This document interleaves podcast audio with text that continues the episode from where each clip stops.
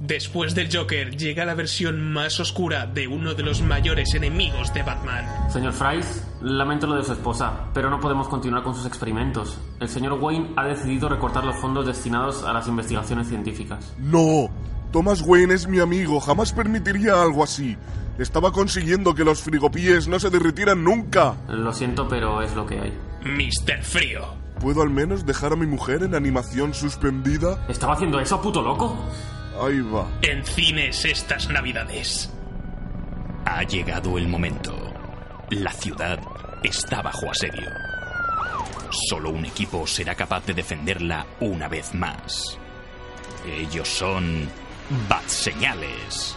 Eh, espera, espera, espera. ¿Bat Señales? ¿Qué clase de nombre para un equipo es ese? Si se llamaran Batman Incorporated o los Vengadores de los Grandes Lagos todavía. Y encima nunca hablan de Batman. ¿Pero qué coño es esto? Vale, vale, vale, ya lo digo. Bat Señales, el podcast favorito de Batman.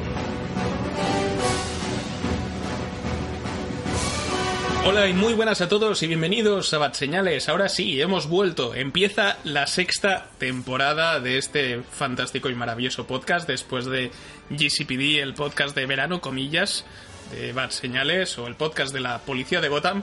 Eh, volvemos a nuestra tónica habitual con un podcast, con un programa, mmm, diría que es muy especial, pero es que realmente sí que lo es, porque últimamente no sé qué nos pasa que hacemos honor a nuestro nombre, no lo solíamos hacer nunca, pero entre el Batman Day y, y su puta madre y esta peli, la peli del Joker, vamos a hablar más de Batman que en esta temporada, que creo que en toda la historia de Bat Señales. Así que para ello, bueno, para hablar de esta película, eh, cuento con equipamiento habitu con mi equipo de pachachos habituales. He contratado a unos a unos de, de poca monta, como por ejemplo Sul, el payaso calvo. Perdón. Entonces de verdad, ¿eh? O el payaso fumador. Eh, también contamos con Javi, el payaso triste. Oh, mi nariz no me queda bien este pachacho, ¿qué va a pasar? Y en tercer lugar tenemos a Darina Aladón, el payaso. el payaso místico, porque puede ver el futuro. No va a gustar este podcast. Nos hemos metido todos en el coche de payasos, ya sabéis, esos, esos pequeñitos donde van saliendo uno tras otro, y luego cuando han, hemos salido todos me he dado cuenta de que Juanga no estaba. No sé si es que se ha quedado atrapado debajo del asiento o se le ha perdido el. se ha quedado dormido. Eh, más tarde, cuando, cuando pueda incorporarse, lo meteremos. Así que nada. Como ya he dicho, podcast especial sobre el Joker. Vamos a hablar de esta película de Todd Phillips, eh, historia de orígenes, de el mayor archienemigo de- del hombre murciélago. Eh, vamos a hablar de ella sin spoilers y con spoilers vamos a respetar eh, esta estructura, hablando primero de qué nos ha parecido a grandes rasgos, hablar un poquito del personaje porque ha tenido una trayectoria no solo en los cómics, porque empezó en el año 39, sino también en, en el cine, eh, con sus diversas encarnaciones y creo que también surgirá que Joker mola más. Vuelve Bad Señales, empezamos esta sexta temporada con Joker. Después de Mr. Frío, llega la versión más oscura de una de las enemigas de Batman más sexys. Doctora Isley, le llamo de parte de Thomas Wayne. Lamento comunicarle que, debido a los recortes en agricultura, su jardín botánico se ha quedado sin fondos. No puede ser. El trabajo de toda mi vida. ¿Qué voy a hacer ahora? Hiedra venenosa. A mí no me mire, yo solo soy el mensajero. Me vengaré. Ya, eso dicen todos. En cines esta Semana Santa.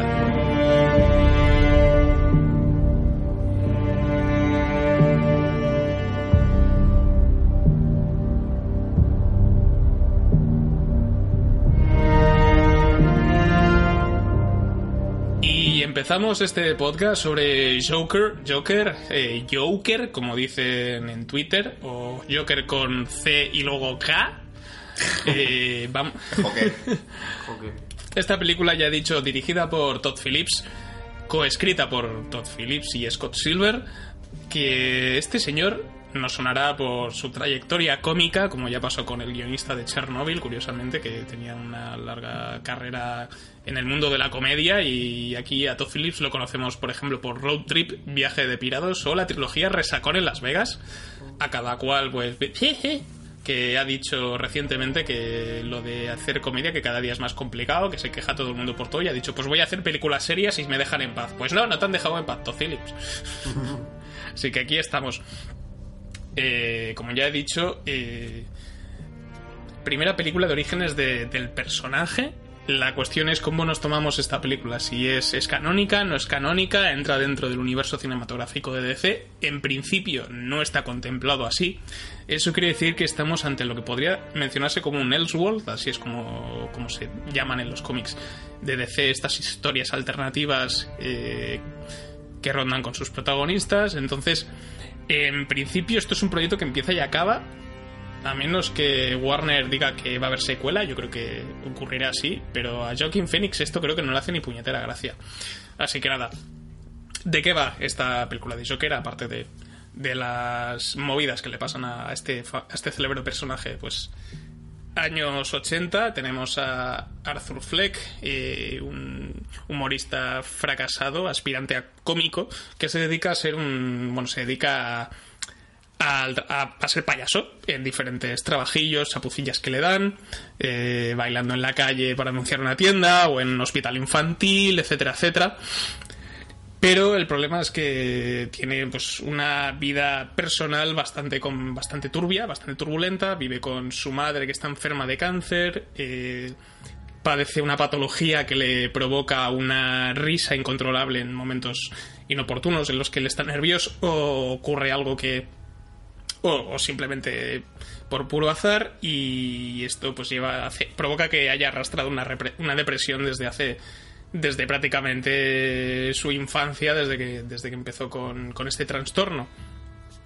La cuestión es que poco a poco pues eh, este Arthur se ve cada vez desamparado por la sociedad eh, Gotham es una ciudad tremendamente violenta recibe palizas eh, con demasiada frecuencia llega un momento en el que pues el personaje pues se acaba rompiendo del todo eh, y se hasta que se convierte en el Joker que todos conocemos spoiler así que en este mm, así que antes de empezar con lo que es la crítica como tal chicos os quiero hacer una pregunta ¿Qué os hace gracia? no, a ver.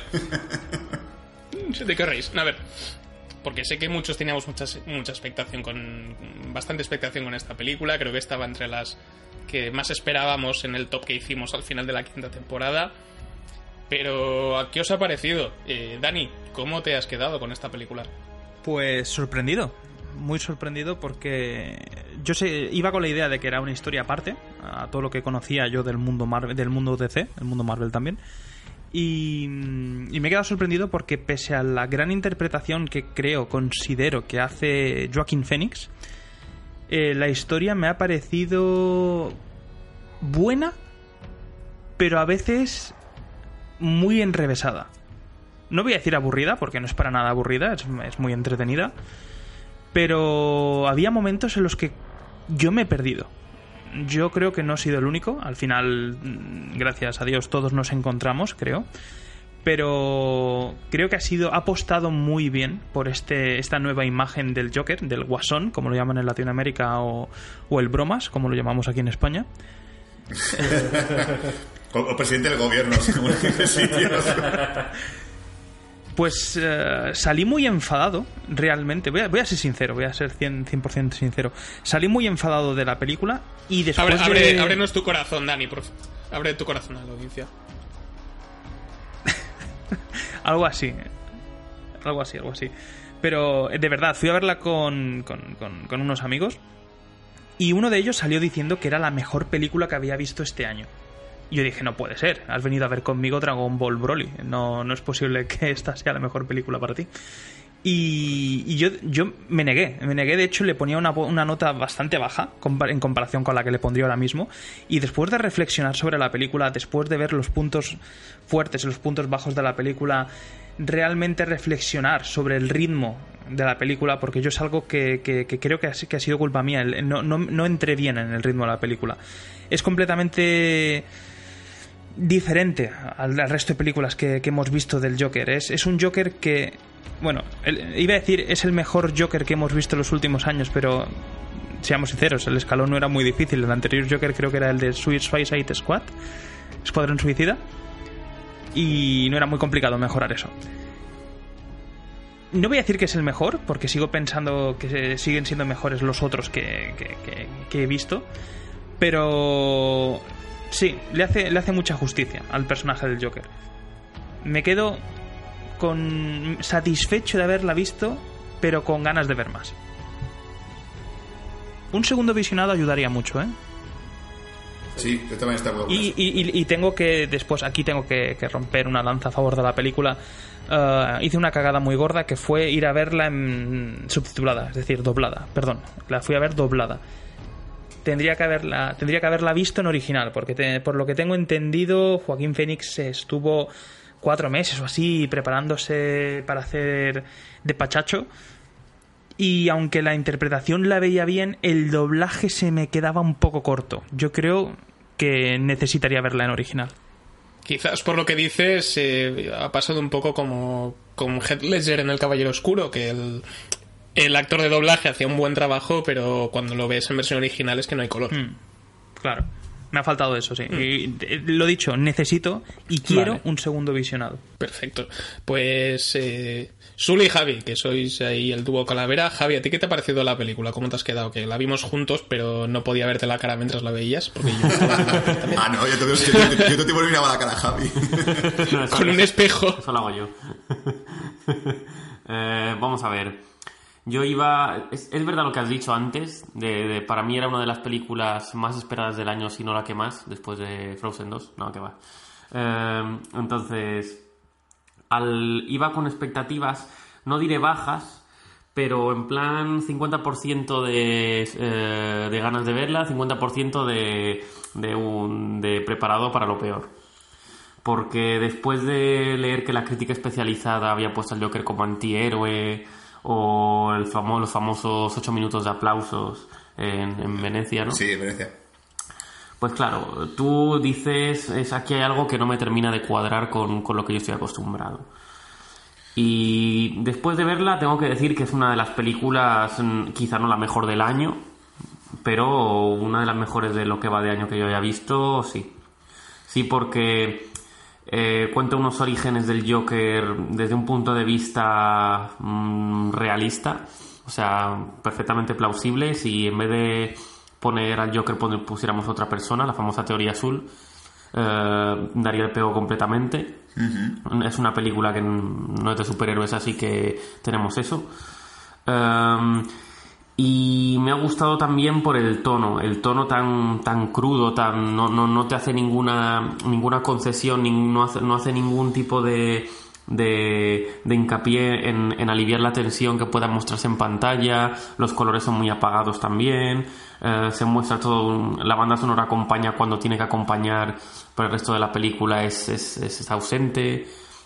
La interpretación de Joaquín Phoenix, por cierto, es de 10. Eh, mm, yo creo que merecería una nominación a los Oscar. Seguramente lo tendrá.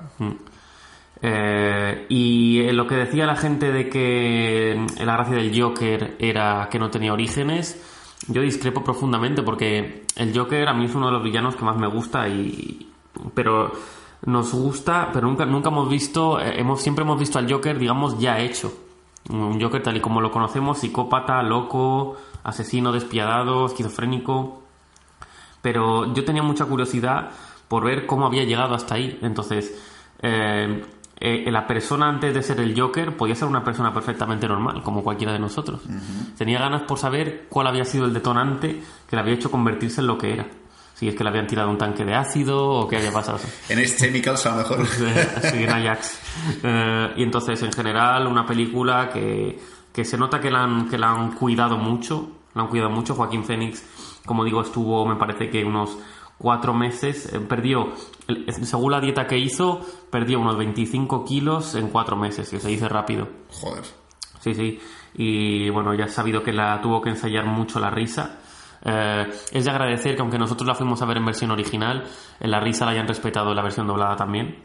Eso, eso he Por, entendido. por lo menos en el tráiler espero que en la, que la versión normal se haya respetado porque es, es, es para escucharla una y otra y otra vez. Eh, sin duda una película muy buena. A ver, yo al principio, cuando se- esta película tenía un hype enorme desde el principio, desde que salió el primer tráiler, y ya con lo de Venecia fue como, Dios, la peli del Joker tiene 7 minutos de aplausos en Venecia. Y yo, a ver, yo empezaba a pensar poco a poco la lógica de una película de cómic, entre comillas, que ha sido aplaudido por gente que no lee cómics, hasta qué punto me puede parecer algo tener en cuenta. Es como, guau, si, si hay 7 minutos de aplausos en la Comic Con, digo, hostia, ¿Qué pedazo de peli va a ser? Si 7 minutos de aplausos en Venecia, pues digo, bueno, pues una buena película, pero tampoco espero una gran actuación del personaje o algo muy comiquero, porque está claro que no va a haber ni explosiones en exceso, ni tiroteos, ni lo que a mí me gusta del Joker, que es ese momento en el cual comienza el caos. ¿Vale? Que es cuando el Joker aparece en la pantalla, eh, digo en general el personaje, ¿eh? cuando Joker aparece en pantalla es cuando comienza el caos, porque es un personaje que es totalmente eh, aleatorio en sus decisiones, es muy ine- inesperado, ya lo hemos visto en videojuegos, lo hemos visto en El Caballero Oscuro, por ejemplo, también había un poco en el Batman de Tim Burton. Claro, el problema es que esto es lo típico, se puede hacer un origen de un villano sin superhéroe, realmente se puede desarrollar una parte interesante del villano. Es verdad que el Joker es uno de los mejores villanos para poder desarrollarlo porque al ser una persona tan aleatoria, si quieres saber el origen del motivo, y más, uno de los cómics más celebrados es La broma asesina, que te explica un posible origen del Joker, que ya podemos anunciar para la gente que no es una adaptación de la broma asesina, sea seguro, definitivo. Es verdad, se estuvo rumoreando. Estuvo rumoreando porque, claro, en el momento, en el momento en el cual dices el origen del Joker, el cómic más celebrado de ese origen es el La broma asesina. Entonces realmente dices, guau, pasa una adaptación de esto y realmente pues no. Y la verdad, sí, cuando a mí me dice el origen del Joker, yo imagino un origen muy parecido al de que he visto en la peli. En ese sentido a mí no me ha sorprendido tampoco demasiado. Porque además, la broma asesina tiene un poquito también un poco, no, digo, no es una adaptación, pero está un poco relacionado con el tema. Eh, me pasa un poco como, la como ha dicho Dani. A mí es una película que me ha dejado un poco a medias, no en el sentido de que no me haya gustado, es una buena película, está muy bien. Es verdad que hay una, parte de, des- desarrollo del personaje que se alarga demasiado. A mí me gusta sobre todo la media hora final. Luego ya después le explicaré por qué.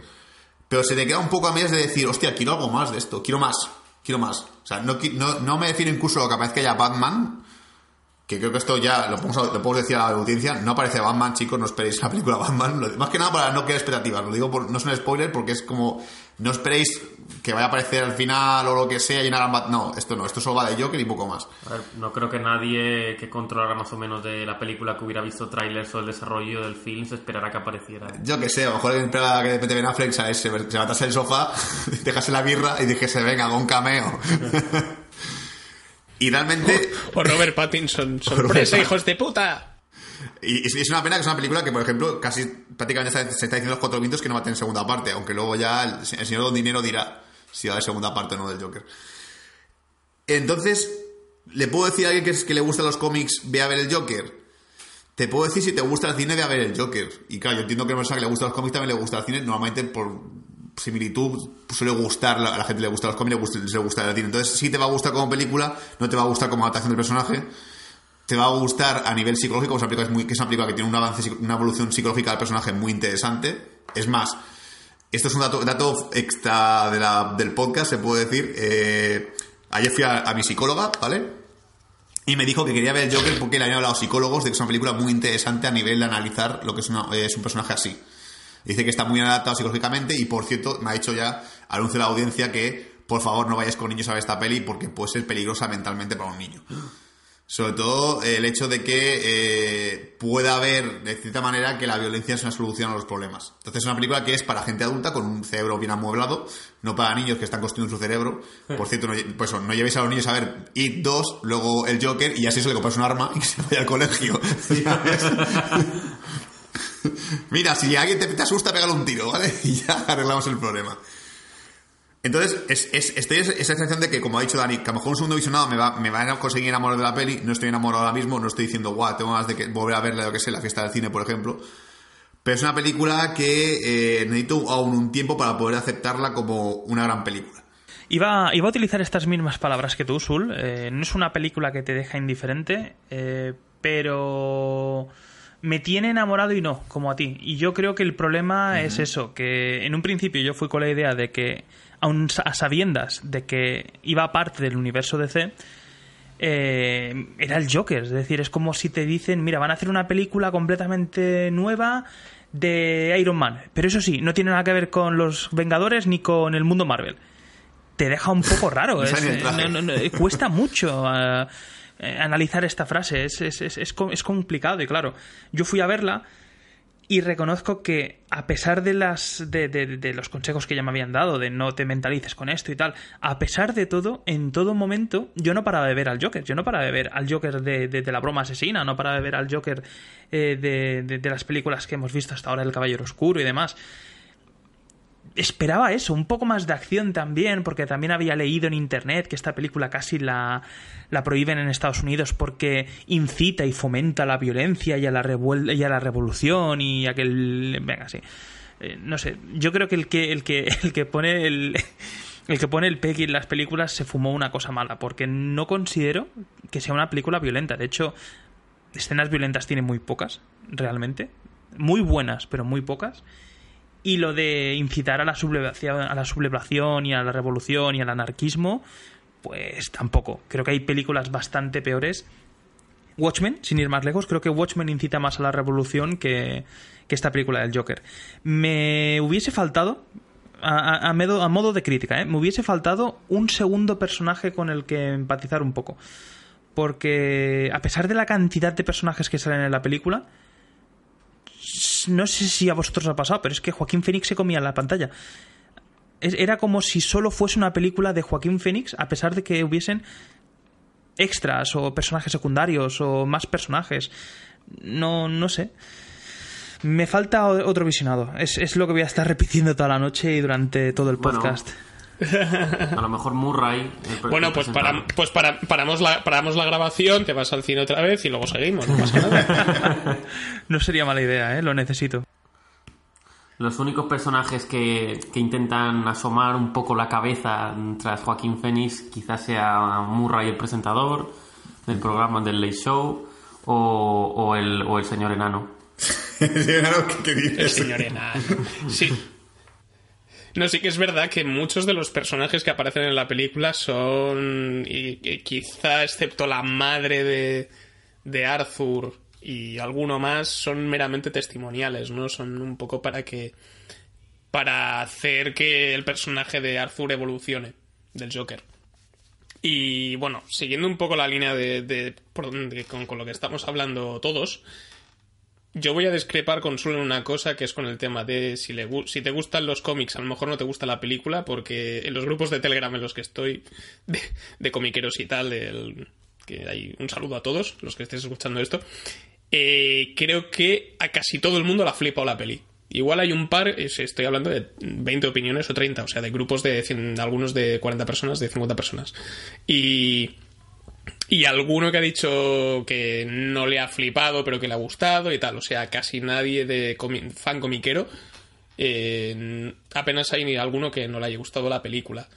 Lo que pasa es que yo creo que más el tema donde puede residir el tema de si te puede gustar el Joker o no es si lo aceptas como una, un- una opción de origen del Joker, porque lo que sí es lo que he comentado antes. Es un personaje que en los cómics no tiene un, origen definido. El, origen más canónico es el de la broma asesina, pero no es el oficial. O sea, no es, no es cerrado porque ha ido cambiando y se considera pues una de las muchas posibilidades, como, como pasaba en El Caballero Oscuro con, el persona- con la versión de Heath Ledger, que tenía, te daba varios orígenes distintos y uno era cierto o ninguno lo era, o todos a la vez. Y yo creo que es parte del encanto del personaje. Eh, pues es el misterio de, saber qué cojones pasó. Y que lo vaya y que el origen del Joker vaya o el contexto del Joker vaya cambiando según la encarnación yo creo que también es parte de la gracia del personaje. A mí es lo que me gusta.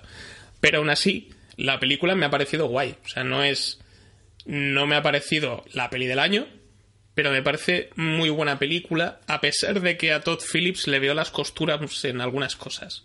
O sea quiero decir, se notan mucho las, eh, los referentes que tiene, ¿no? Y que ya he comentado que es el cine de Scorsese. Yo hice los deberes antes de ver el Joker y me revisé Taxi Driver, que hacía años que no la veía, y El Rey de la Comedia, que no la había visto. Y tiene muchas cosas en común, sobre todo a nivel de estructura, con Taxi Driver. Son personajes mm, un poco odiosos en general no son o sea no son buenas personas no sirven como referente moral de ninguna de ningún sitio especialmente eh, Travis el protagonista de Taxi Driver. Y aquí Arthur es un poco más un pobre hombre al principio. Y sobre todo cómo gira toda la historia en torno a, a este personaje y en Joker tenemos muchas secuencias en las que eh, se regodean ciertas escenas y tenemos a Arthur, pues yo qué sé, está, hay, un, hay un plano en el que está de espaldas con un moratón, en el, esto no es spoiler, que está en un, en un vestuario estirando un zapato y tú solo oyes el ruido del zapato ahí y el cuero y su espalda, ¿no? Como además Joaquin Phoenix, como ha mencionado Javi, está, se ha adelgazado mucho para la película. Ha recibido clases de Christian Bale, supongo.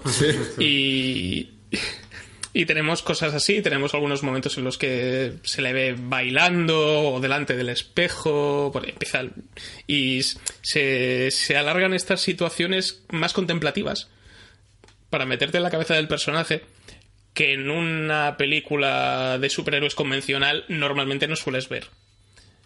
Y es ahí donde yo diría que a lo mejor la película no interesa a los que esperan una película de superhéroes muy convencional. Entonces, porque aquí tenemos eso, eso, es un retrato de personaje que curiosamente está metido dentro del universo DC. Cuatro detalles. Tienes la ciudad de Gotham, algún un par de personajes que luego creo que podemos hablar en la zona con spoilers. Y poco más. Y poco a poco como que se va metiendo el personaje dentro del universo, pero tampoco mucho. Sí, yo creo que a lo mejor diría que creo que es una película que, bueno, como tú me has confirmado ahora mismo que la gente de los cómics, no, las fans de los cómics no se han decepcionado porque pese a no tener mucha referencia al universo DC, sí es muy respetuoso con, el, con lo que es el lore del personaje. Es decir, aquí se puede decir que la película sea como el, el Joker asqueroso que hizo Jared Leto. Yo es que lo odio ese Joker, me parece horrible. Aquí tenemos lo que es la esencia del Joker, no solo a nivel de, disfraz también, a nivel de ser un payaso y todo el tema, sino a nivel psicológico. Es decir, es una persona caótica y te explican el motivo de ese caos. Entonces, hasta ese punto yo entiendo que un fan del cómic diga, bueno, no, no, no se han cargado el personaje, no han hecho una versión eh, libre que no se parece en nada al, al de los cómics. Hasta cierto punto, si, si dicen Joker 2, tendría sentido un combate contra Batman. O sea, pues, se podía hacer un Joker 2 perfectamente de esta película y no dirías, guau, no me, no, me queda, no me queda bien este Joker con lo que es el universo de Batman. No, te puede cuadrar perfectamente que un tío de repente te disfrazado algo de murciélago y le dé una paliza a este tío. Cuadra. Sí, es lo que iba, es lo que iba a decir yo. Iba, iba a ir por ahí diciendo que si hubiera que relacionar este origen con alguna de las películas de, de Batman, por ejemplo, yo la relacionaría fácilmente con, con, las de Nolan. O sea, a mí me cuadra que después de este origen se transformase en el Joker de Nolan. Sí, sí. En, en cierta manera, quizá no 100%, pero sí un 80 un 90% lo vería reflejado en el Joker de Nolan. Y, bueno, añadiéndole más locura. Y teniendo en cuenta que Joker de Nolan ahora mismo es el que más le gusta a la gente en general, porque podéis levantar la mano todo el público que haya visto a alguien que su foto perfil tenga la foto del Joker del Nolan, porque creo que, creo que, todo el mundo. Sí, sí, sí. Entonces, eh, si en, la, en, las pelis de Nolan me consta que a la, a la, gente que lee cómics en general les ha gustado, eh, esta película yo creo que también es perfectamente aceptable. Ahora, yo también considero que, por ejemplo, la, la parte de desarrollar al personaje se puede hacer un poco larga.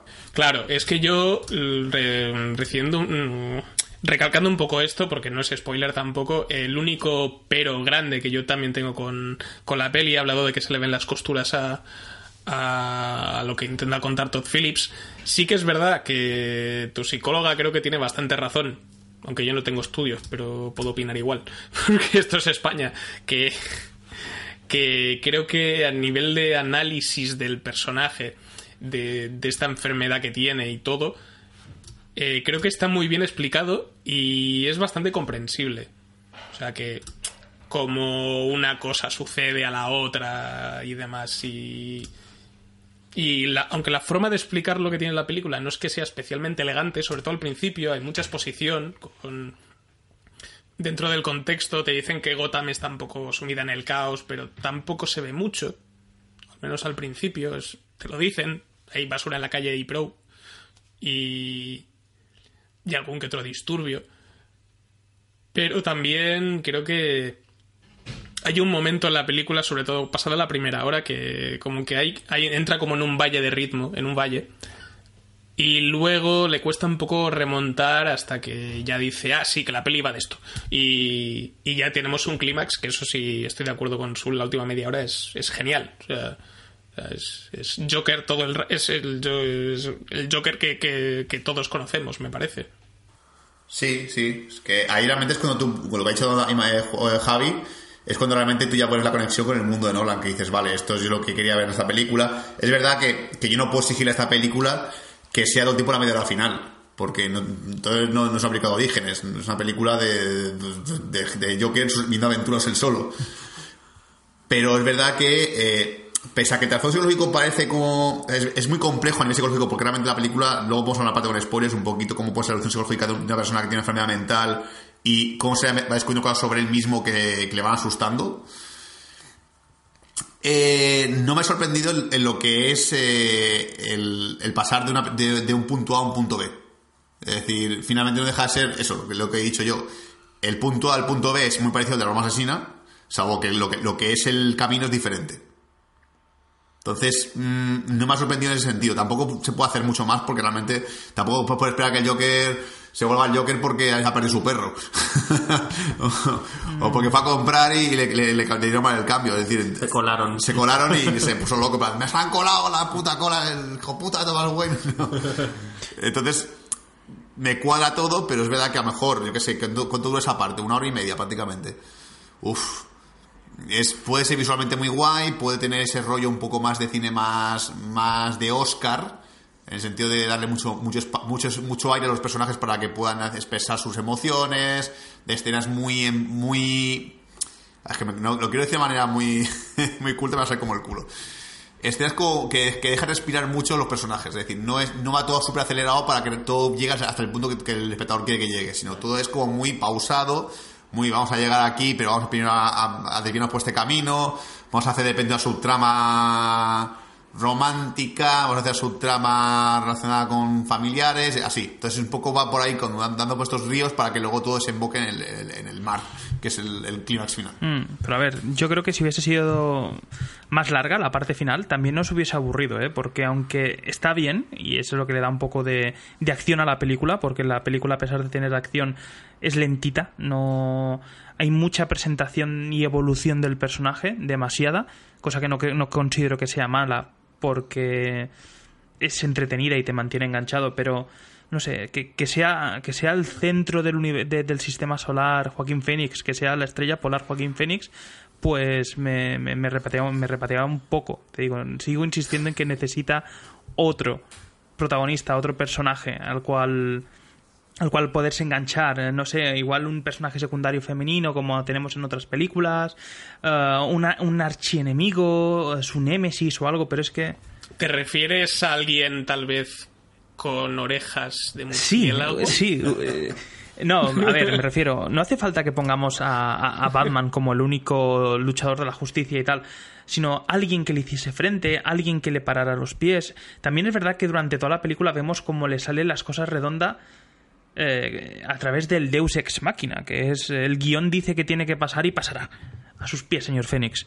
Mm, sí. Bueno, yo creo que también lo de la presencia femenina puede ser porque hay una cosa que a mí no me acabo de molar demasiado, que es tenemos a Sassy Beats como la vecina de, del personaje de Arthur, hace, interpreta a Sophie Dumont y es un papel meramente testimonial.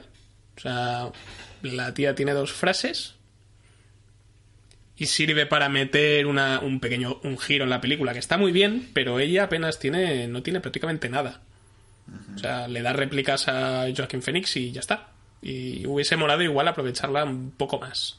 Un, un giro que, es, que, es, que, que, eso se lo explica en la película para que la gente quede claro en plan, eh, que es esto, ¿vale? no os asustéis. Mira qué tonto eres. Sí. Pero bueno, eh, ahora sí, ya estamos todos. Juanga ha conseguido conectarse. Eh, ha salido de, del coche de payasos que se había quedado atascado. Juanga, bienvenido a Bad Señales a la sexta temporada. Hola. bueno, estábamos ahí hablando sin spoilers un poco a grandes rasgos de la peli. ¿A ti qué te ha parecido? ¿Te ha molado? Pues la verdad es que sí. Yo ya iba con, con una idea de que no sería nada relacionado con Batman, sino que sería una historia más personal de del Joker antes de ser Joker y, y, al ir con esa mentalidad sí me ha parecido un, un, un, vistazo muy interesante sobre este personaje. Guay. Pues para retomar el hilo estábamos, como ya hemos dicho, con el tema de, de este personaje secundario que dice Dani que, que necesita la película y creo que puede ser Y que este clímax final tan potente y tan resultón, yo la duda que tengo es, recortando de, de todo lo que viene de antes, ¿tendría la misma fuerza? Porque es, a veces yo me lo pregunto, ¿no? Si, no. fun- si funciona también el clímax, yo creo que a lo mejor es porque la preparación que ha venido de antes, aunque sea un poco lenta o igual, sí que hay algunas cosas un poco redundantes, un poco sobreexplicadas que se podían afinar, pero el contenido en sí, quizá si se cambiase mucho o se recortase más de la cuenta, igual un cuarto de hora, a lo mejor el clímax no funcionaría tan bien como funciona. Yo creo que esto en la sala de montaje lo han probado, estoy seguro. Sí, sí, porque cada granito de arena, cada situación, cada circunstancia es lo que hace que, la película acabe como acabe. Entonces, como todo suma, si no hubiera. Si quitaran uno de esos granitos, yo creo que es lo que ha dicho Manuel, le faltaría un poco de fuerza y a mí, desde luego, no me sobran. Es que yo cre- creo que sí, yo creo que sí que, que sobra tanta fuerza, no es necesaria ni tanta presentación, ni tanta redundancia, ni tanto empaque, ni tanto recordar, ni, tar- ni tanto decir, ni tanto repetir. Yo creo que un poquito de actor secundario le hubiese sentado bien a la película, un poquito. Obviamente eh, no, no, no demasiado porque le quitas fuerza al, al personaje y, y hemos venido a ver The Joker, no hemos venido a ver The Joker en sus amigos pero, pero un poquito, solo un poquito de, de- de segundo plano, de, de descansar de Joaquín Phoenix, porque es una película en la que tienes 122 minutos de Joaquín Phoenix que lo hace perfecto, lo hace fenomenal, es, es, es- es impresionante, pero hay puntos en los que yo estaba saturado de Joaquín Phoenix, yo quería descansar. Y no, no, no, Yo no me lo permitía la película. No me lo permitía porque era continuar y continuar y continuar y continuar. Y llegó a hacérseme un poco pesado. Un poco. La verdad es que coincido contigo porque me faltó un personaje secundario algo más interesante que, que la madre. Eh, no es quizá, no sé. Un archienemigo, como he oído que ibas diciendo, tampoco, porque sería muy evidente meter a Batman. Pero sí faltaba ahí un secundario por ahí. Sí, yo que... aprovechar, igual darle, ma- da- darle más minutos a la madre y hubiese- igual hubiese sido muy interesante también. Esto que... Hombre, darle más minutos, darle más minutos a la madre para después darle eh, ese tono a la película que le da al final. No sé si hubiese que sido contraproducente. Igual haberle dado más, más, más persona, ma- un personaje más. Es que yo creo que realmente lo que falta es un personaje nuevo. Igual una parte de- del personaje que le haga ver el por qué ha llegado hasta ahí.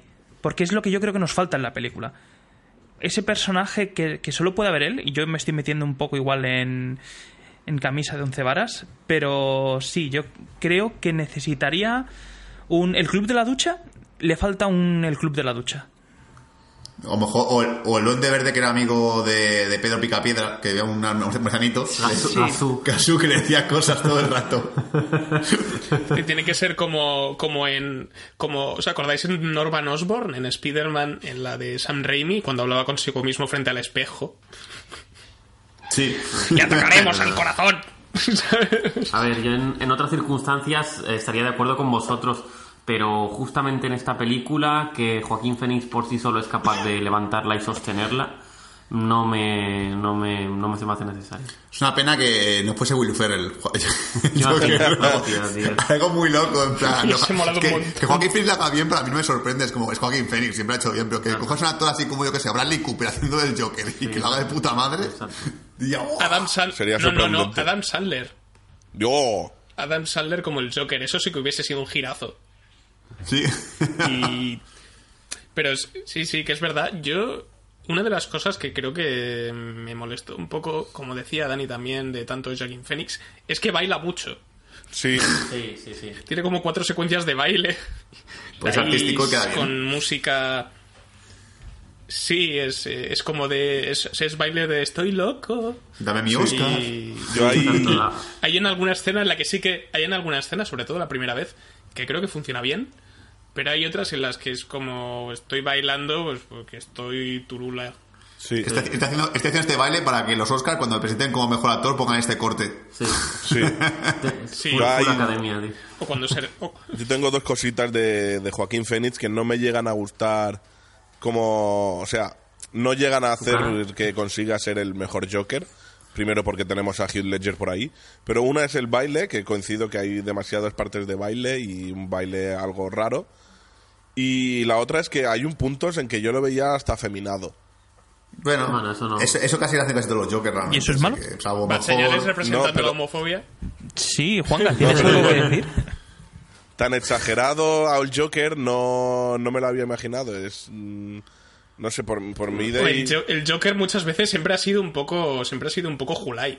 Sí, siempre he me- tenido un puntillo ese. En el videojuego también en, en los juegos de Arkham sí que se le iba un poco en incluso el de Jared Leto también era un poco era, iba Sobre to- esos todo. a mí no me molestaba a mí eso no, No, en no. esta peli no me ha molestado No digo que me haya llegado a molestar, sino que lo veo eh, un poquito más exagerado que los de los juegos de Batman y el de Jared Leto. Entonces ahí como que me ha cantado un poco, pero bueno, que te llegas a acostumbrar.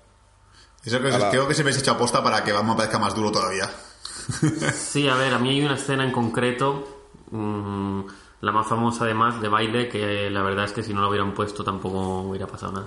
Yo ya, para, para acabar la parte sin spoiler por mi parte, eh, la pregunta clave, que es una pregunta muy tonta, es si no se llega a llamar esta película, si no se llega a llamar esta película el Joker, yo que sé, se llama la película de Joaquín, por ejemplo, O, o Fénix. Fénix o lo que sea, lo que te salga de los huevos, realmente hablaremos de esta película. ¿Había, había este bombo con esta peli? El Joaquín el payaso triste Sí, lo que se llama The Clown, ¿sabes? En plan, que a lo mejor puede ser el, el nombre original del guion que luego pusieron el Joker encima, ¿sabes? Que yo sigo toda la, yo sigo toda la idea Sí, a de ver. que esta película no se escribió pensando en el Joker. Pu- Puede ser perfectamente cierta esa teoría. Yo creo que si, si fuera así, si tu teoría fuera correcta, han conseguido por lo menos ponerle los suficientes añadidos como para que no cante. Sí, sí, o sea, ha sido un buen parche. Han dicho, oye, eh, ese sí que ha tío que ha puesto aquí, ponle arca encima, que quede de puta madre. Eso por un lado. Y contestando a tu pregunta de si esta película, si no se titulara Joker, no hubieran metido añadidos, etcétera, seguiríamos hablando de ella de esta manera. Quizá no, pero sí que a la hora de, de los, de los premios Oscar, yo creo que sí que se hubiera seguido siendo una buena película y quizá hubiera recibido eh, sus, sus nominaciones, deja, suponiendo, que deja, suponiendo que dejamos intacta la, a Joaquín Phoenix y su interpretación. Sí, sí, o sea, Oscar sería igual, pero es verdad que, por ejemplo, tanto noticia, podcast, póster, no. No. No, no sería así. Hablaríamos cuando tocara como una quizá una buena película, como en su momento fue a lo mejor la favorita o, o por poner alguna que una película buena de Oscar, pero no tendría el hype ni, ni la ni sería tan mediática. Claro, no tendría la misma cobertura, la misma polémica, las eh, todo este, este tema de los cordones policiales que se está montando en Estados Unidos. han, echado, han arrestado a dos personas por fumar en el cine viendo el Joker. Joder. ¿Y es qué hacen, joder? Así, así vienen niños. Pero No porque, así está- no porque estuvieran viendo así- el Joker, sino porque está prohibido. Así va el país. Tiene- Es que es otra cosa no, pero Joaquin Phoenix se pasa media película fumando. ¿Y bien, y bien qué hace? Fumar y bailar. Es malo, lo malo es fumar, punto. Que, ahí que se joda, ¿no? Fumar, bailar y reír. Exacto. Bueno. ¿Queréis comentar, añadir alguna cosa más sin spoilers? ¿Saltamos? Mm, a ver, sí y no. Quiero añadir algo, pero no sé si, si va a favorecer o no a la parte con spoilers. Eh, para contrarrestar un poco lo que estabais diciendo ahora de que si tendría tanta fama o no si no hubiese llevado el nombre del Joker, yo creo que no, directamente. De hecho, me jodió mucho que el cine estuviese petado de gente eh, para ir a ver una película que estoy seguro que con otro título no hubiese ido a ver ni el 1%. Eso. Es que yo la disfruté, la disfruté y no, pero porque tengo mis cosas y mis mierdas y porque el nombre del Joker me despistó mucho.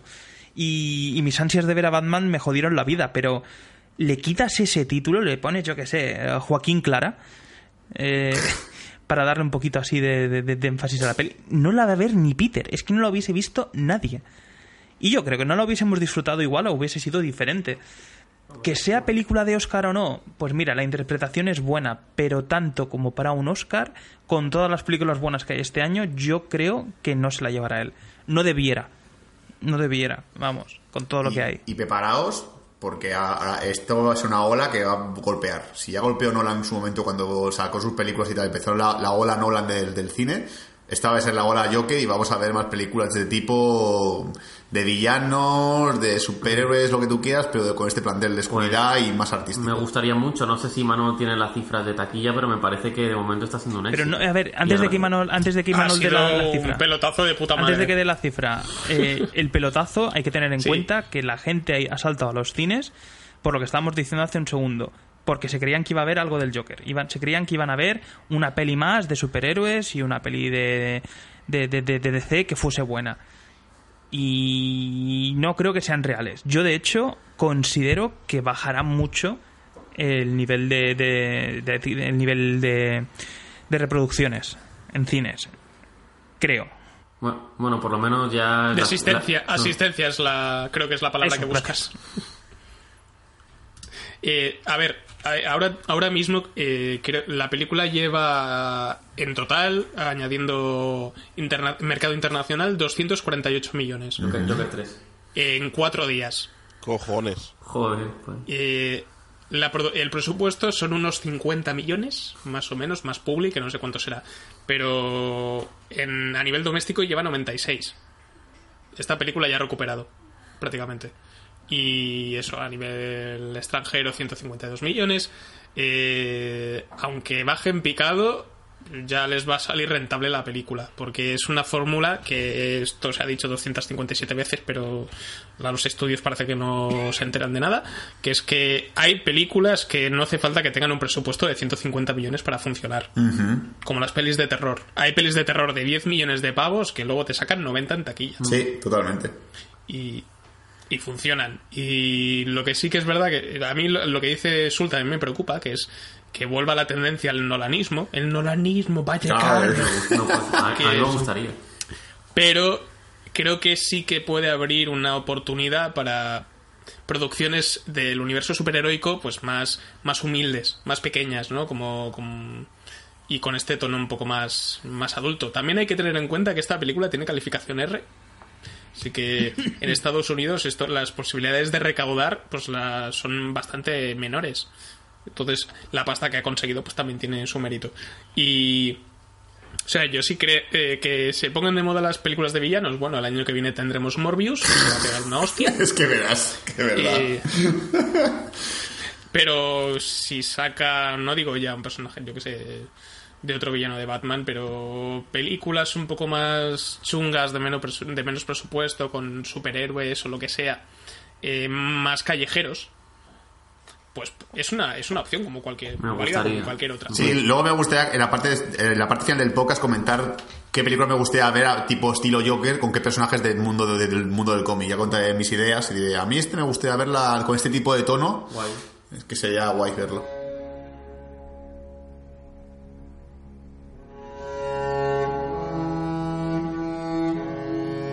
Después de Hiedra Venenosa, llega la versión más oscura del pingüino, aunque la de Batman vuelve ya era bastante oscura. Eso es, mis pequeños, comed. ¿Qué? Señor Coverspot, le llamo de parte de Thomas Wayne. Que lo de un zoo solo de pingüinos no es rentable y se lo cerramos. No, mis queridos pingüinos, ¿qué van a hacer sin mí? El pingüino.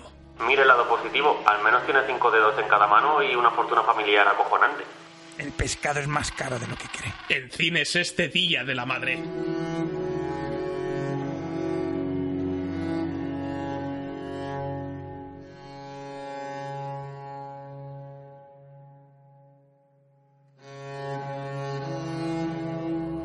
Bueno, pues entramos en la parte con spoilers de, este primer programa de la sexta temporada sobre Joker.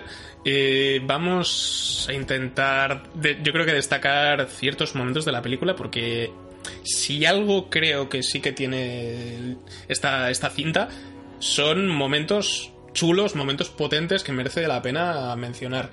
Dani, yo quería preguntarte una cosa, porque lo he visto en internet, pero para confirmar tú que lo has visto doblado al castellano. Eh, ¿Es cierto que los textos que aparecen en, en el escenario, en las localizaciones, están traducidos al español? Eh, está traducido, por ejemplo, las anotaciones que hace él en su libreta están traducidos. Pero, por ejemplo. Sí. ¿Eso está tra- sí, sí, sí, sí, sí. Y de hecho, de una manera bastante Joder. guay. No. No, no, no está mal. Mm, Cuando va la psicóloga y le da la libreta y tal, está todo en castellano. Todo. Y ahí, Joder. te digo, hay cosillas que sí, pero después llama mucho la atención que cositas más serias, que creo que hay después un documento de importante de, de, de adopción, está en inglés completamente. Y las plaquitas de identificación de la psicóloga y las señalizaciones de la calle están todas en inglés. Es decir, o sea, bien por el intento, pero para dejarlo a medias no hagas nada.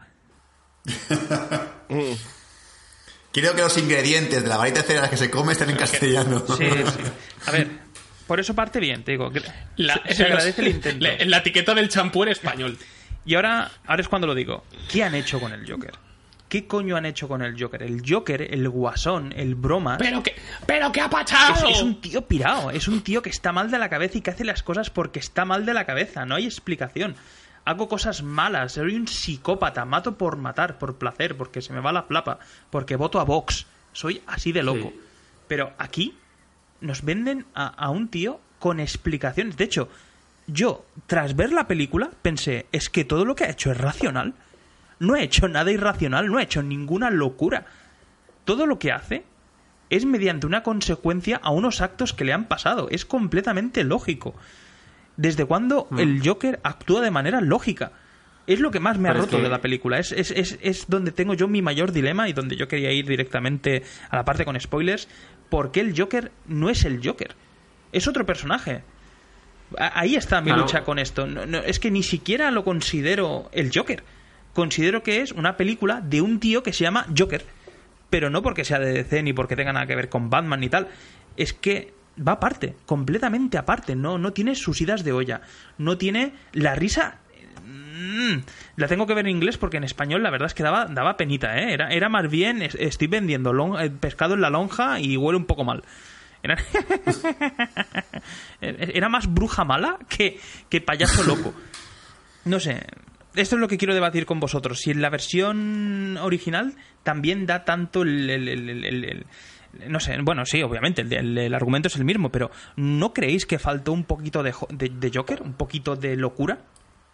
Mm, Sí, pero o sea, todo lo que has dicho, estoy de acuerdo contigo, Dani, pero es que realmente en esta película no es no aparece el Joker hasta los 15-20 minutos finales. O sea, antes de, es- antes, antes de eso no es el Joker porque nosotros solo conocemos el Joker en forma final, que es el Joker que hemos visto en las películas. Y, y aquí es eh, el, el Joker, eh, cómo, cómo llegó a ser así, porque siempre una persona no siempre tiene un pasado. Y, y el Joker que nosotros conocemos lo conocíamos desde el minuto cero ya en su, en su forma final, como digo. Y aquí era cómo llegó a conseguir esa forma final. Pero es que el Joker, Entonces, no- el Joker forma final es racional. Ha hecho algo racionalmente. De hecho, es que estamos yendo directamente al final. El disparo que mete lo hace al final racionalmente. Cambia drásticamente de planes. No por locura, sino porque acaba la conclusión lógica de que eso es lo que hay que hacer. Porque eso es lo que se merece y eso es lo que se ha buscado. Pero no es por locura, no es un disparo, no. Bueno, bus- busca también un poco el caos. porque Claro. Realmente, el, el- el discurso que hace él cuando está. pues, Si es por casualidad, que- todo lo que hace es por casualidad. La revuelta es por casualidad de que hizo lo que hizo y mató a quien mató. No se esperaba para nada que consiguiera lo que, consigue, lo que consigue. Es suerte, es lo que he dicho antes, es Deus ex machina. Es yo hago cosas y el guion me favorece y hace las cosas a mi No favor. No sé, yo no lo llego a ver así. Yo lo veo como que sí empieza como una persona que tiene sus trastornos pero no quiere hacer cosas malas hasta que le, le llevan al límite y, y decide defenderse de esa forma. Y es lo que dice en la, en, en la película de he matado a otras personas y no me siento mal. Eh, significa eso que estoy mal de la cabeza. Y poco a poco te va mostrando que va, que va en aumento la locura y como ha dicho Javi, de hecho, hoy creo que he llegado a una pequeña conclusión en mi cabeza a, a los 15 minutos no llegamos a ver el Joker en su forma final, sino que ve- ve- vemos el Joker en la forma final de la película, en la que dice, a partir de aquí el Joker se le va a ir completamente la olla. Yo creo que el Joker cuando empieza a ser su forma final es después del accidente que se pasa la sangre a, a los morros y consigue un maquillaje más Joker. Sí, coincido mucho con Juanga. Yo creo que realmente el Joker es lo que vendría después de lo que nos presentan aquí. Pero para empezar desde el principio, es decir, nos presentan un personaje muy bien, es decir, es un tío completamente normal, que, que tiene problemas, que le cuesta, le cuesta tirar para adelante, está completamente desnutrido por falta de alimentación, por no tener dinero y demás. Vive con su madre, su madre le está le está. Bueno, no, no es que le machaque, pero sí que se le nota que no está bien del todo la madre. Él, tiene que cuidar de ella, tiene que, que, coger suficiente para los dos, es el único que trabaja en la casa, la madre está obsesionada con el padre de Bruce Wayne. Uh, hasta aquí bien. Después tenemos este escenario en el que le meten una paliza, está mal, le pegan, mm, no es feliz, él dice que solo tiene pensamientos oscuros porque está realmente mal, nos presentan el trastorno, que lo de, lo de la risa, que te lo vendan al principio como un trastorno, me hizo gracia al principio, pero me acabó rayando. Me acabó rayando porque no, no, le veía sentido, es decir, vale, es decir, en momentos nerviosos tienes una risa así tal es que es demasiado lógico, es que es real, es que además esto existe. Esta enfermedad, no me acuerdo el nombre ahora mismo, sé que lo vi en su día, pero es una enfermedad que existe. El, el Sí, reírse existe, en momentos, en momentos de, de- de- de- de intensidad, en los que tienes mucho estrés, muchos nervios, o, o agitación, o, o- o incluso excitación, eso existe. Es decir, eh, es algo que, que- que- que vale, sí, lo hace ¿por qué? Porque está enfermo, sí, además va con una tarjetita en plan, estoy mal, estoy mal de la cabeza, por cierto, devuélveme la tarjeta, que soy pobre. La, la tarjeta, la tarjeta es la hostia. Yo voy a hacerme una en plan, oye, sin querer suelo decir hijo de puta a la gente, ¿vale? Que sepas que es una enfermedad. No te ofendas. no te ofendas. Sí, Tengo es que también lo que, lo que dice Dani también es uno, es uno de los contras de que, de que la película se apegue tanto a un universo creíble y real. Que es esto que dices, que todo tiene como una base, todo tiene un principio, todo tiene un origen. eh, y ahora todos, contara como todos hemos visto Mindhunter, pues es como, ay, sí, sí, esto podría pasar, sí, ay, pobrecito, ay, ay, ay, no le quería a su madre, ay.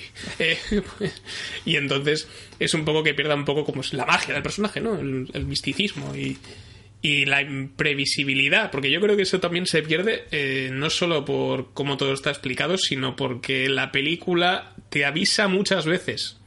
O sea, la banda sonora, esta, esta, esta atmósfera, esta tensión, que empieza, eh, suena en momentos en los que en los que al personaje se le pasa algo por la cabeza o está pensando hacer algo y tú dices, va a hacer alguna movida.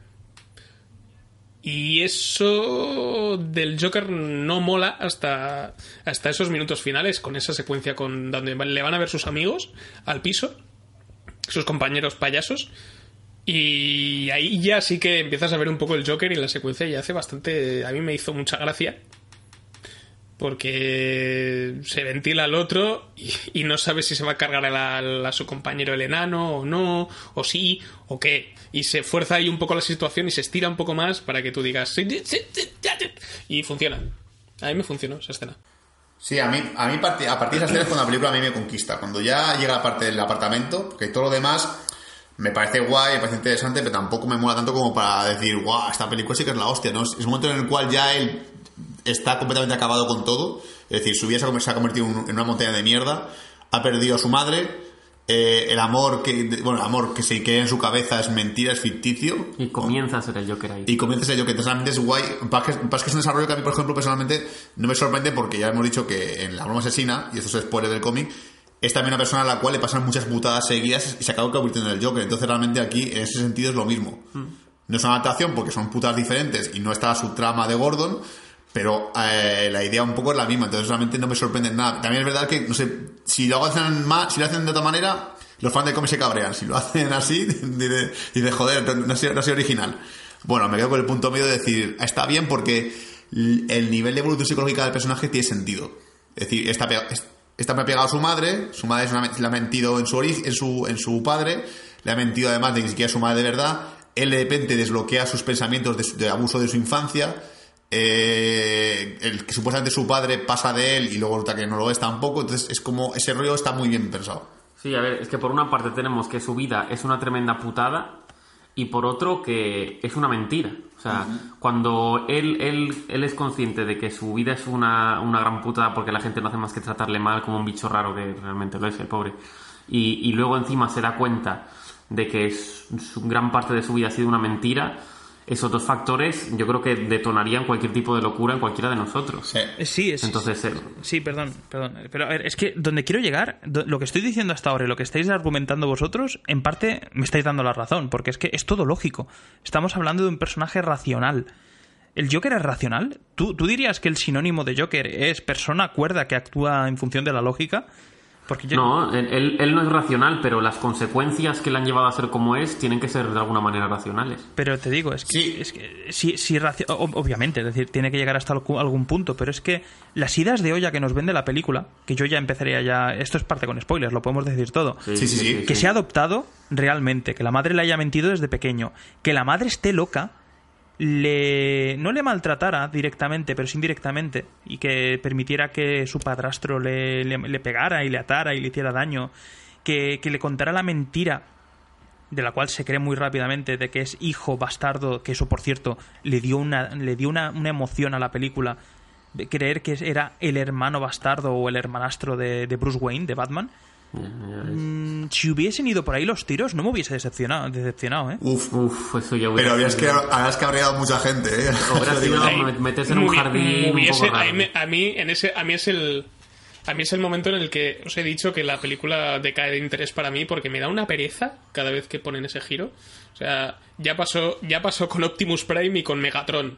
O sea, ya está bien de que sea todo un cunebrón venezolano. o sea, que casualmente y por eso me alegré de que al final no fuera así y además está está bien resuelto pero también creo, mm, tampoco, además tampoco la, la película tampoco te lo deja súper claro. También puedes creer que a lo mejor es toda una, tepa- una tapadera de Thomas Wayne, lo de la adopción y tal, Sí. para que para quitarse de encima al niño.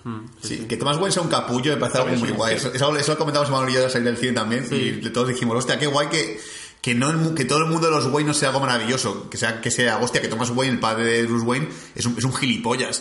O sea, es un gilipollas que a lo mejor puedes, puedes decir, ¿eh? No, no vimos la misma película, ¿eh? No es un A gilipollas. ver, ¿eh? es, es el típico ricachón, él va de que va a ayudar a la ciudad, pero que cojones, tío. O sea, y por lo que veo la gente no está contenta con lo que está haciendo. Pero o a sea, que tampoco podemos decir que sea un político bondadoso o buena persona. Pero sí que lo Aún no es. se había metido en política ni siquiera. Sí que lo es. Es que precisamente es un buen tío. Lo que pasa es que es un buen tío con mala hostia. ¿Qué- qué- ¿En qué momentos Mm. es malo? En, en el momento en el que dice quiero generar empleo y riqueza en esta ciudad. No, riqueza no. Yo lo que quiero es dinero.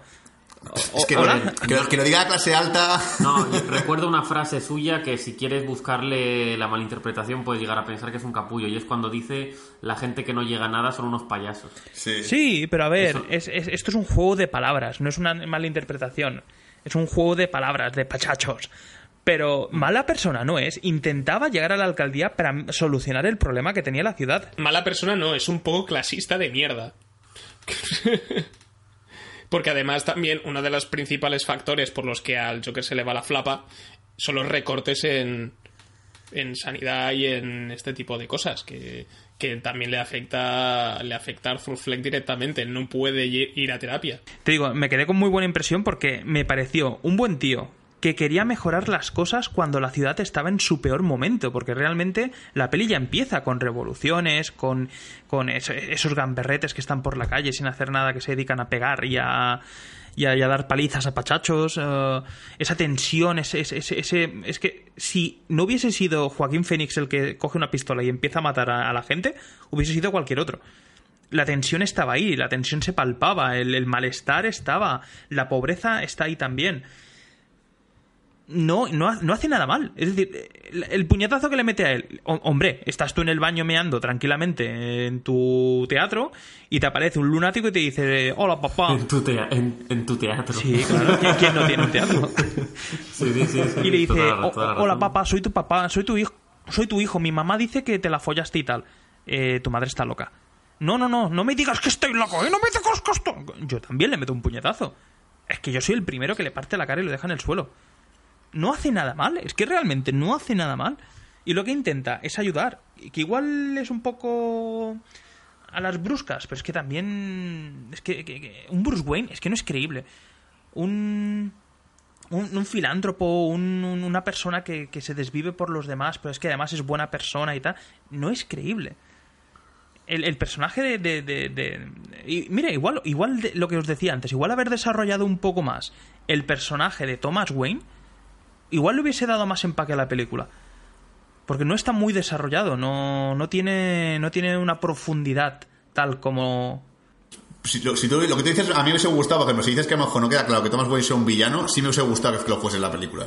No, a ver, yo lo que, lo que veo en la película es que no han, no han querido blanquear tanto la imagen del Thomas Wayne que estamos acostumbrados a ver en las películas como un ser de luz, como un ángel que quiere que se que, que quiere el bien siempre el bien. No es que solo quiera el bien para la ciudad, que lo quiere, sino que se comporta como eso, como una persona amable con todo el mundo, que siempre tiene solución para todo, contestación agradable para todo el mundo. No, aquí es una persona realista, más, la- el Thomas Wayne más realista que podemos ver que tiene grandes planes para la ciudad, por lo que se puede ver, planes que según él dice son buenos, ya eso ya en- podemos entrar en debate político, que imagino yo que sí, pero que es un señor con carácter, un señor que cuando le tocan los huevos reacciona y eh, no tiene esa imagen tan de caballero blanco de Gotham, sino de, de- filántropo y de persona que se quiere meter en la política, muy capaz, y para meterte en la política eh, y ser muy capaz de meterte en la política tienes que tener también tu carácter, tu punch y saber contestar a las agresiones.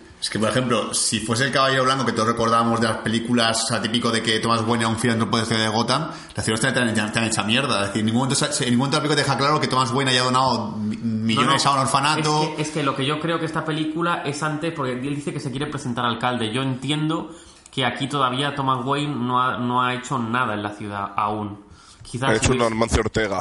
Exacto, quizás, quizás si hiciera un, un Joker 2, ahí se podría ver como Thomas Wayne habrá a lo mejor accedido a la alcaldía y ahí ya podremos ver una, una Gotham un, un poquito más saneada Eh, con el tren, no te- el tren que hizo, etcétera. No te acuerdas del final de la, de la del Joker, ¿verdad? Sí, ¿por qué? No, no, no creo que haya un Thomas Wayne 2. No, ya, ya, eso seguro. Que bueno, que eso es guay, eso creo, creo que realmente mola que, que, que de alguna manera el Joker sea el culpable de, de la muerte de los padres de. indirectamente de los padres de, de Bruce Wayne. Ah, vale, vale. Sobre todo por el hecho de que.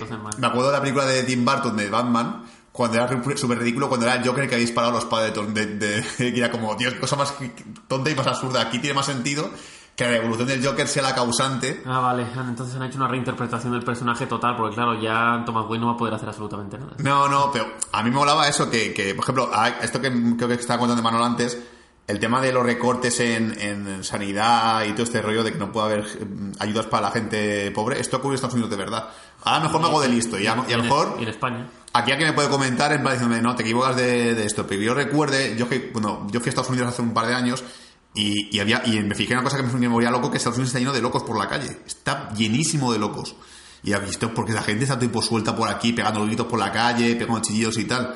Y parece que cuando empezó a gobernar Reagan, fue, la- una de de cosas que hizo primeras fue recortar todo el tema de sanidad, de gente psiquiátricos y todo el rollo. Entonces la gente que estaba los psiquiátricos estaba fuera en la calle. Sí, me lo creería perfectamente. Entonces yo creo que esta película te- intenta estar marcada en esta época en la cual precisamente pues Reagan hizo esos recortes y la gente pues que estaba mal de la cabeza pues está por aquí. Ahí, ahí empezó una gran ola de crímenes, ahí empezó un poco el mundo Manhunter también, por qué decirlo.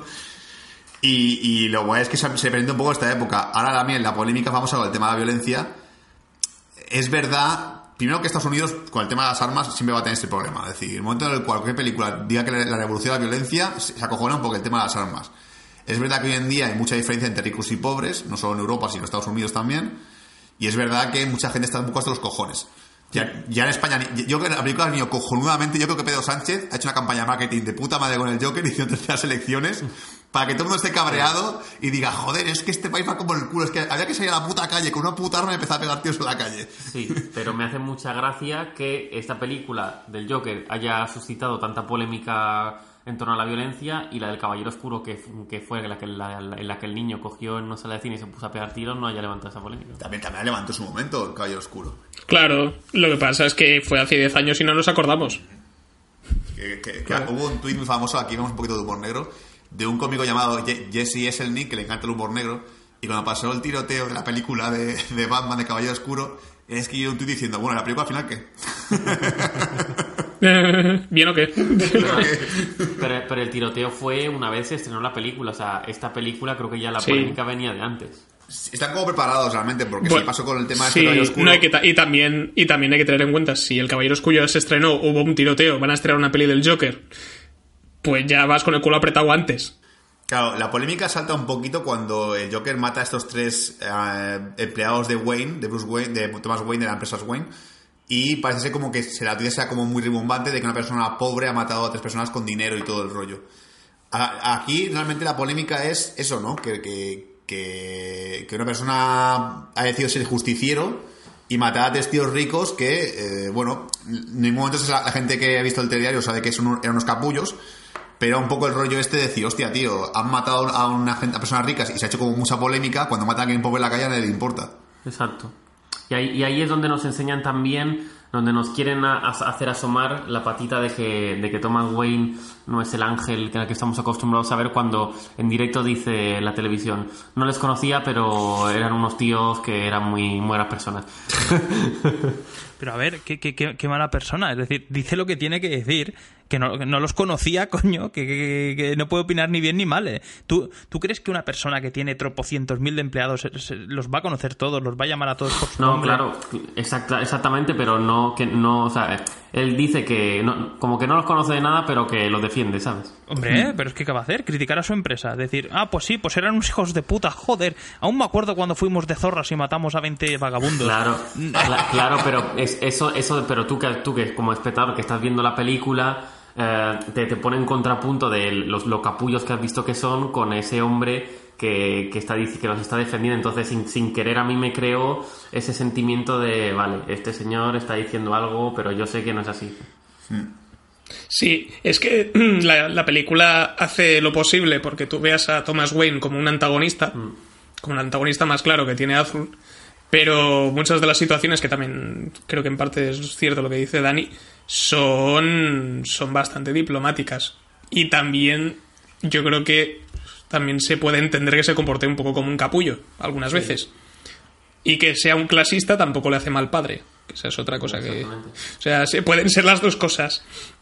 Entonces yo puedo entender que Bruce le, tenga, le quiera mucho y que tenga un recuerdo especial de él, pero claro, aquí te lo venden como que es un poco más eso que, que la línea divisoria entre ricos y pobres como que la tiene muy asumida Thomas Wayne. Y... Sí, básicamente esto. Y que al final todo se convierta como una especie de crimen político. Al final de la película yo creo que le da mucho rollo. A mí me, me pareció una forma de un cierre bastante, bastante guay para vincular a los dos personajes. Sí, claro, a mí, ahora ya cada uno que haga sus cosas, porque se imagino que dentro de, yo calculo que una semana, un mes, más o menos, habrá un post en algún blog que diga, ¿es posible que la película de Joker esté relacionada con la película de Caballeros, la película de Batman Begins? ¿Es posible que haya relación entre lo que pasó en Gotham y tal? Ya habrá. Entonces sí que podía, me, me podía cuadrar el Joker final con el Joker del Caballero Oscuro. Eh, lo que tengo que decir, que no me gustó mucho la, Lo que no cuadra es por, lo que no, lo que no cuadra es por edad. mejor no, es verdad.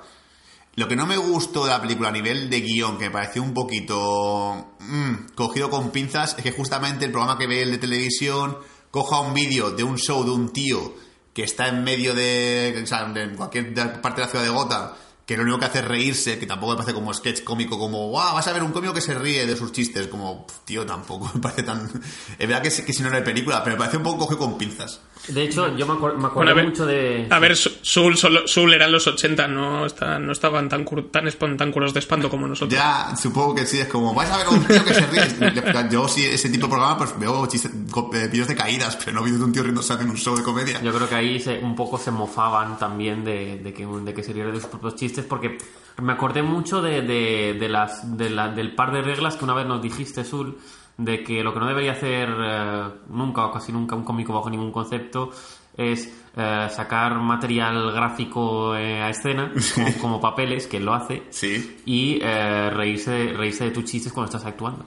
Es que no se ríe de sus chistes, es que yo Ya, creo ya, que es, es más villano, es más malo el Murray este Sí, que, que Thomas Wayne. Me quejaba antes de que faltaba un, un personaje secundario o un otro personaje. Yo creo que ese personaje era Thomas Wayne.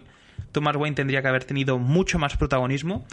Me despistó un poco, eh, porque creo que es el mismo personaje que hace de alcalde en las anteriores, de, de- del Caballero Oscuro, o se le parece No. un huevo. No, no, no, no. El que hace de alcalde en El Caballero Oscuro es un señor que tiene unas pestañas muy grandes que salían El, los. el que, el que secuestra, el No que secuestra Catwoman no es el mismo personaje.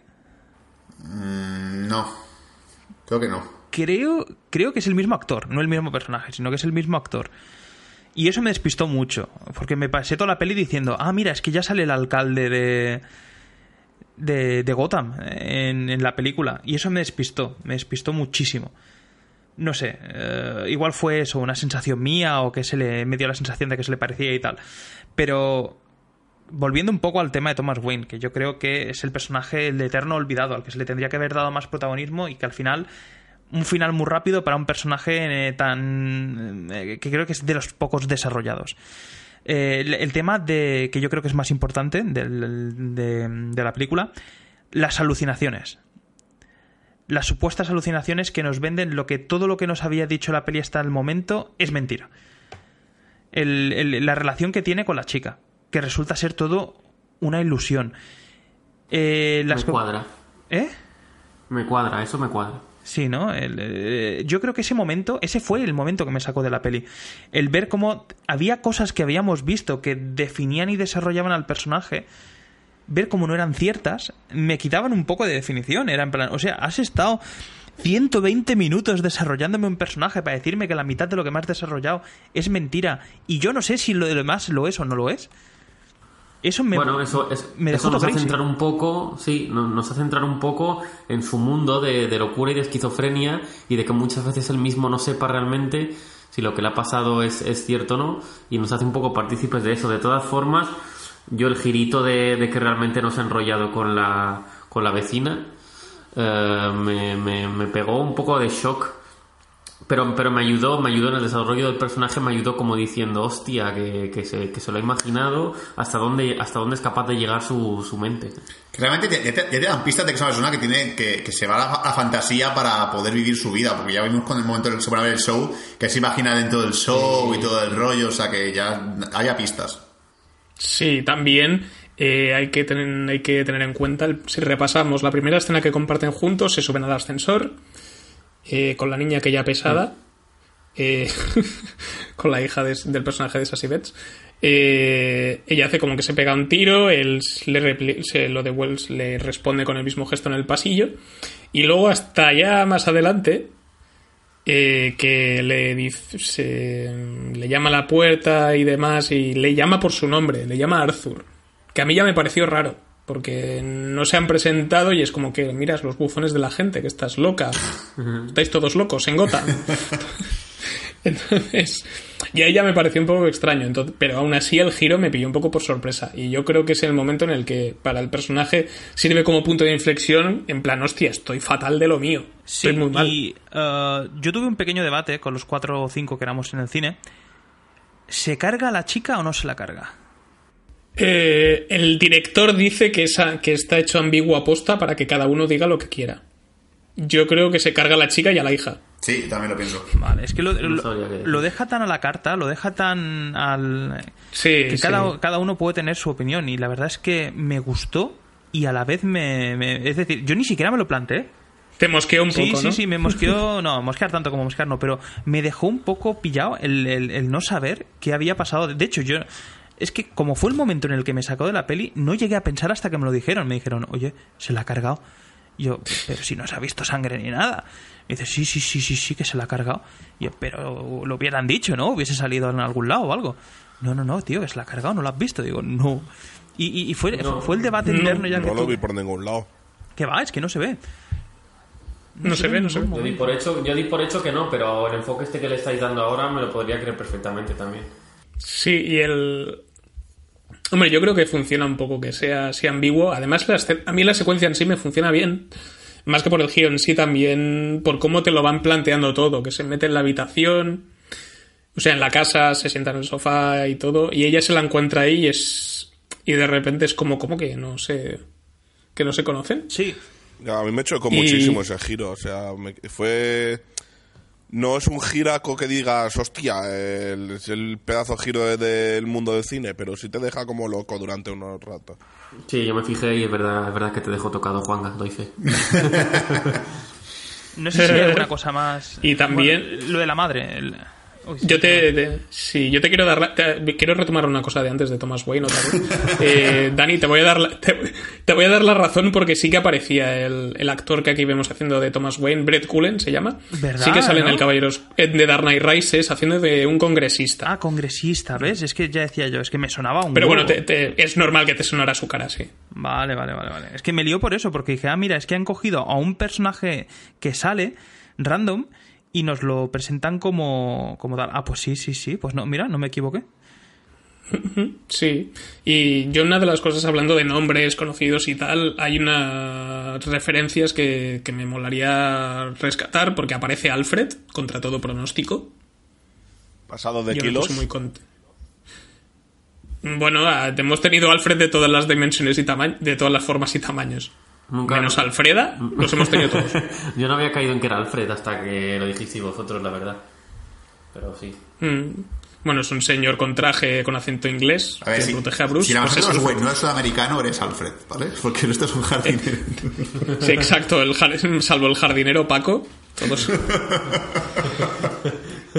Perdón por el Y, tam- y también la secuencia que tenemos, eh, cómo se desarrolla la secuencia cuando se pone la nariz de Pachacho y empieza a hacer el, el tonto detrás de la valla, ah, me parece que es una secuencia bien construida. Dentro de que lo- el propósito sea que, ay, a lo mejor somos hermanos, qué pereza. Lo demás me parece interesante. Sí, a ver, yo te digo, me dejó todo loco, pero fue un todo loco guay, no como lo de la novia no, no novia. El hermano no hermano me gustó porque era, hostias, qué interesante, podría ser guay que fuese un hermano y tal, y tal, tal, tal, tal. Me gustó. Pero lo de la novia me dejó todo loco y lo de la madre me pareció lo más lógico del mundo. Pero es que lo más lógico del mundo. Te enteras de que tu madre no solo está loca, sino que te maltrataba o te maltrató. Dejaba que te... O sí, dejaran bueno, que te maltratara. Sí, es decir, véndelo como Exacto, quieras. sí, sí. Eso, que te ha estado mintiendo, que está loca, que, que te ha estado no utilizando porque realmente no lo utiliza, pero, pero sí que. Bueno, sí, es que realmente lo utilizó. Es que su reacción me parece completamente normal. De hecho, poco le hace. Poco le hace. Y, y- muy cuerdo, porque no, no, es, no es una mirada loca y un babeo en plan, te mato. No, es un, te miro, es en plan, ah, por cierto, lo sé todo.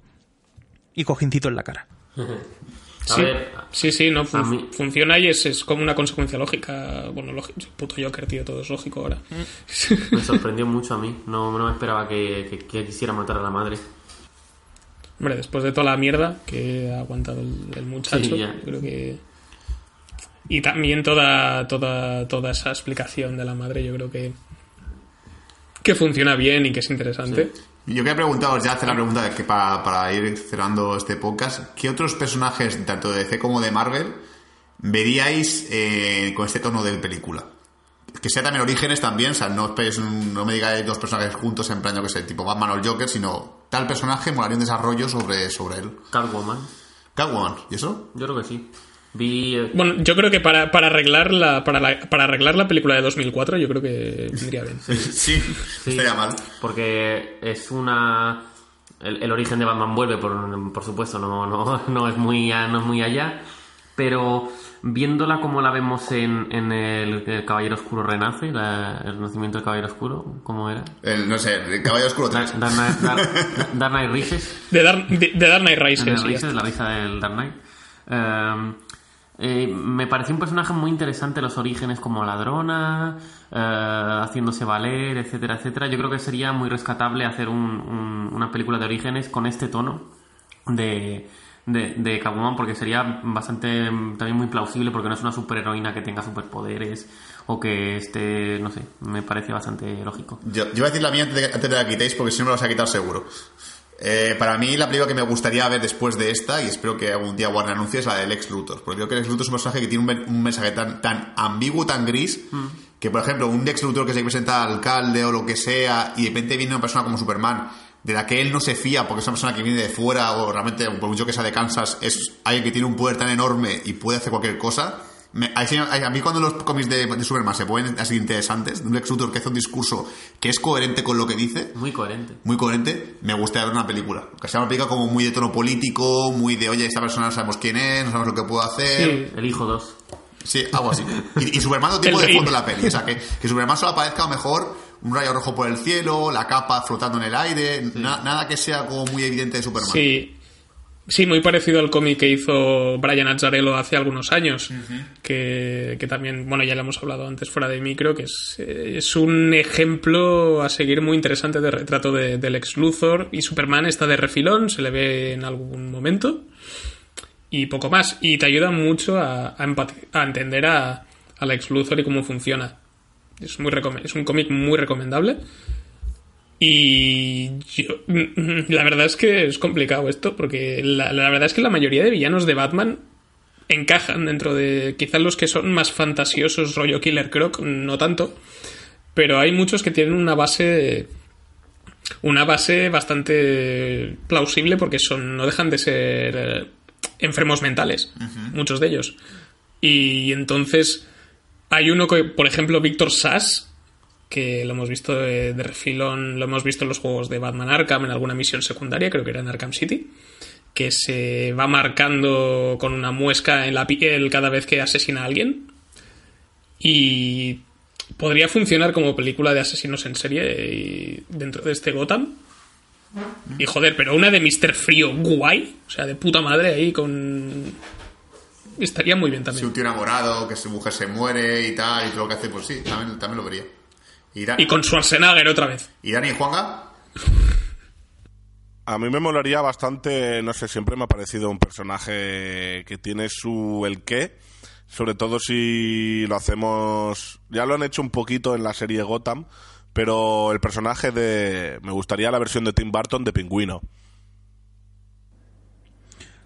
O sea, Pues. un personaje que haya sido un bullying durante toda su vida, el por qué decide hacer todo eso, no sé, creo que tendría chicha.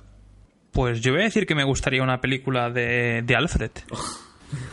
Sí, ya, pero si ya han sacado la serie, ¿qué más quieres, tío?